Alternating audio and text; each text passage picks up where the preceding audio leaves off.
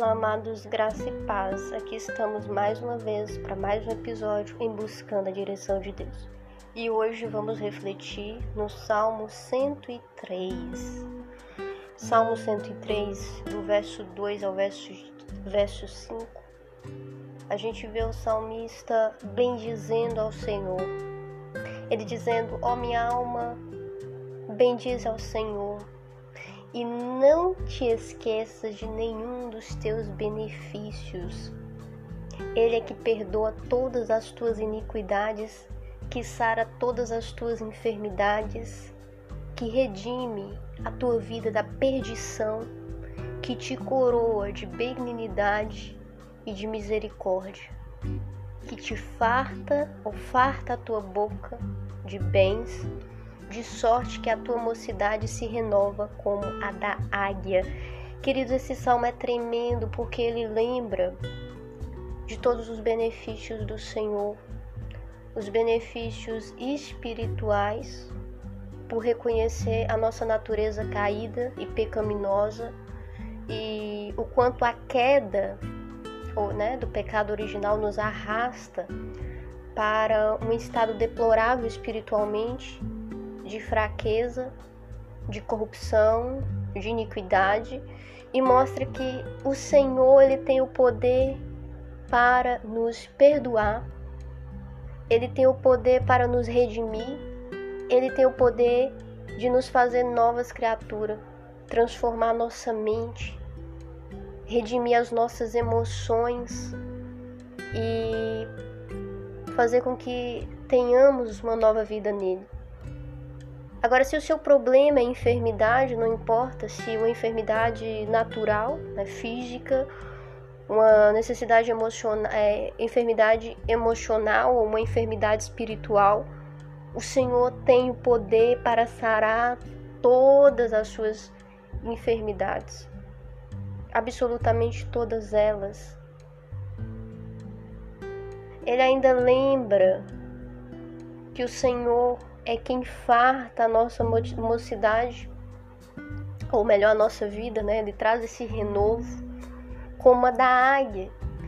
E amados, é muito interessante a gente pensar nisso. Por que águia? A águia, ela é uma ave que tem como característica voos muito altos, muito, muito, muito alto ela tem características particulares de passar por grandes obstáculos ou desafios, mas atingir o alvo dela. E muitas vezes a águia ela pode no meio de, do seu ciclo de vida atravessar por uma fase de cansaço, de esgotamento, uma fase onde ela volta né, para um rochedo e onde ela permanece naquele rochedo que poderia chamar a fase onde ela está trocando as penas dela e ela começa a bicar e ela começa a tirar todas as suas penas e juntamente com as penas o, bico dela também. Então ela passa por essa fase de, digamos, esgotamento. Talvez alguém que tenha visto aquela águia voar, né, ter ânimo, ter força, ao ver ela nesse estágio, possa pensar que é o fim dela. Mas a verdade é que ali ela passa por aquele renovo, onde as penas começam é, né, brotar, a nascer novamente, o bico começa né, renovar novamente, ela ganha né, uma nova roupagem, uma nova penagem, plumagem, melhor dizendo, e ela é restaurada, é dela restaurado o ânimo, a força e ela volta a fazer a sua jornada de voos e alcançar os objetivos. E aqui o salmista fala disso, que o Senhor é quem nos renova como essa águia. Não importa a fase que possamos passar, não importa a que ponto da jornada, mas ele tem esse poder de renovar as nossas forças ele tem o poder de fartar a boca de bens, aqui falando das necessidades materiais, onde a jornada, ainda que a gente viva em um mundo propenso ao materialismo e as pessoas o tempo todo tentem negociar princípios, valores, onde elas não medem é, as consequências de abrir mão de determinados princípios e valores, principalmente, ou mesmo da fé, por coisas que muitas vezes não têm valor, ou se tem, tem um valor passageiro. E é engraçado que a maior parte das pessoas que correm em função dessas coisas elas passam a vida toda correndo, porque a palavra de Deus diz que o Senhor é quem concede a prosperidade. Tem um verso da Bíblia que diz que o Senhor é quem revela os tesouros escondidos, é Ele quem dá a conhecer. Tem outra passagem de Daniel que fala que o Senhor é quem coloca no poder, é quem tira do poder, é quem faz crescer, é quem remove, é quem renova o tempo, renova os governos, trona reis, destrona reis.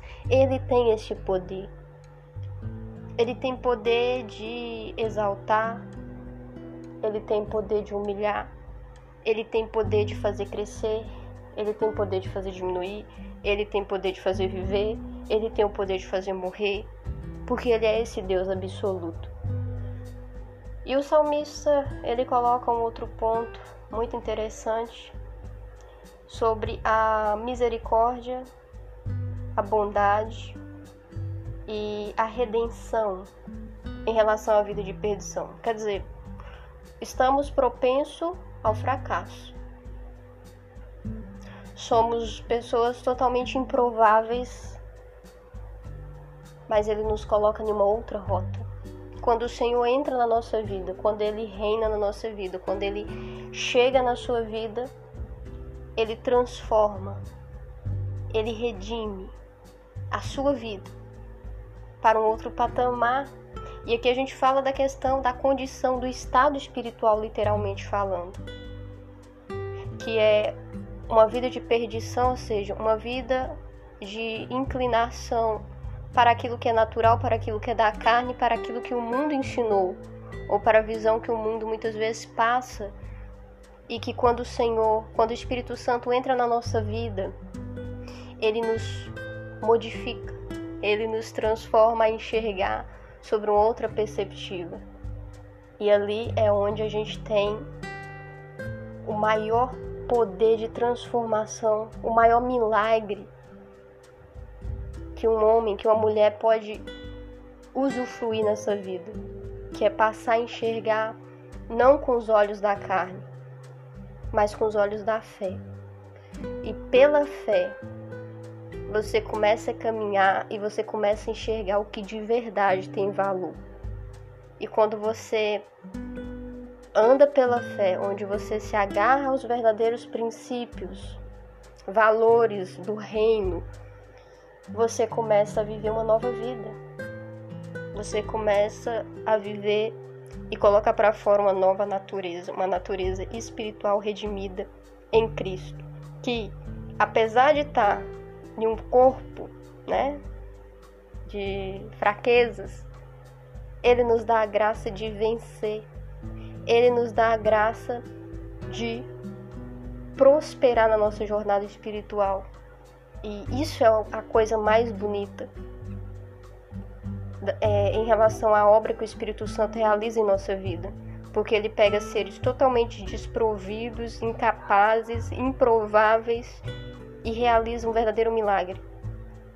Onde, mesmo reconhecendo as nossas fraquezas, a gente passa a ter uma dependência tão grande do Espírito Santo que ele começa a operar na nossa vida uma obra redentora que nos faz ser homens e mulheres nascidas de novo, vivendo é, norteada, digamos, onde o alvo é estar posicionado na palavra de Deus, vivendo para combater o bom combate, para guerrear literalmente contra aquilo que o mundo diz e viver aquilo que Cristo diz. Viver conforme Cristo instrui, conforme Cristo orienta, conforme Cristo instrui, conforme Cristo nos dirige e comanda. Não é por acaso que o nosso canal é buscando a direção de Deus. E a direção de Deus a gente encontra em Cristo. Se você tem o Espírito Santo e o Espírito Santo te conduz diariamente, a cada momento, ele apresenta para você as respostas que você precisa. Muitas vezes essas respostas não vai vir da maneira como você pensa ou imagina, porque o Espírito Santo ele nos surpreende. Mas a resposta vem. Quer ter a direção? Quer andar em vitória? Quer crescer? Quer realizar grandes coisas? Então, você precisa andar no centro da vontade de Deus. Como que eu ando no centro da vontade de Deus, Daniela? Você anda no centro da vontade de Deus quando você busca e se enche do Espírito Santo, porque ele vai revelar para você os planos dele para a sua vida. Ele vai revelar para você, ele vai potencializar em você tudo aquilo que ele sonhou. E a palavra de Deus diz que muito além do que podemos imaginar são as coisas que ele viu, são as coisas que ele sonhou para mim, para você. E andar em Cristo é andar de uma maneira vitoriosa. Por isso, não à toa que o salmista, ele, em vários salmos, ele fala para a alma dele, ele conversa com a alma dele, ele conversa com as emoções, com a razão dele e tenta dizer: Olha, minha alma, é, é sério, você precisa. Você precisa bem dizer o Senhor, você precisa ser dependente do Senhor, você precisa ter essa consciência de que tudo é o Senhor, e tudo que há em mim precisa bem dizer ao Senhor, tudo que há em mim precisa depender do Senhor, tudo que há em mim precisa do Senhor. Glorifique ao Senhor, tudo é Ele, tudo é por Ele, tudo é para Ele, e nele eu serei vencedor, eu serei vencedora, eu superarei os desafios, eu passarei por cima de, de tudo que é uma pedra de tropeço nessa caminhada. Pai amado, nós agradecemos a Ti pela Sua direção nesse momento.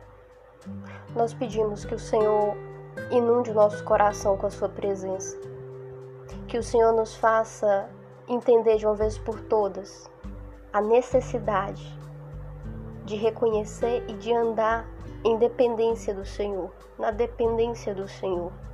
Que a nossa alma possa ser preenchida pela Tua presença e que ao ver os frutos, os benefícios da Sua presença, a nossa alma venha bendizer o Senhor, Pai.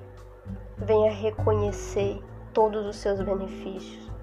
Reconhecer que o Senhor libera perdão para todas as nossas iniquidades. Reconhecer que o Senhor é quem sara todas as nossas enfermidades. Reconhecer que é o Senhor quem redime a, a nossa vida da perdição. É o Senhor que que é digno de receber de receber do nosso íntimo ser o louvor, a glória, a honra. Ó oh, Pai, nós colocamos ainda diante do Senhor a nossa vida e pedimos que o Senhor haja com a sua provisão, Pai.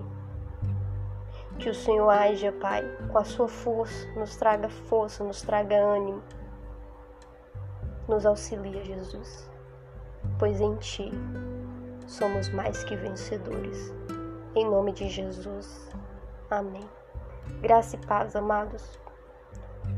Nos vemos, nos falamos no próximo episódio do Buscando a Direção de Deus.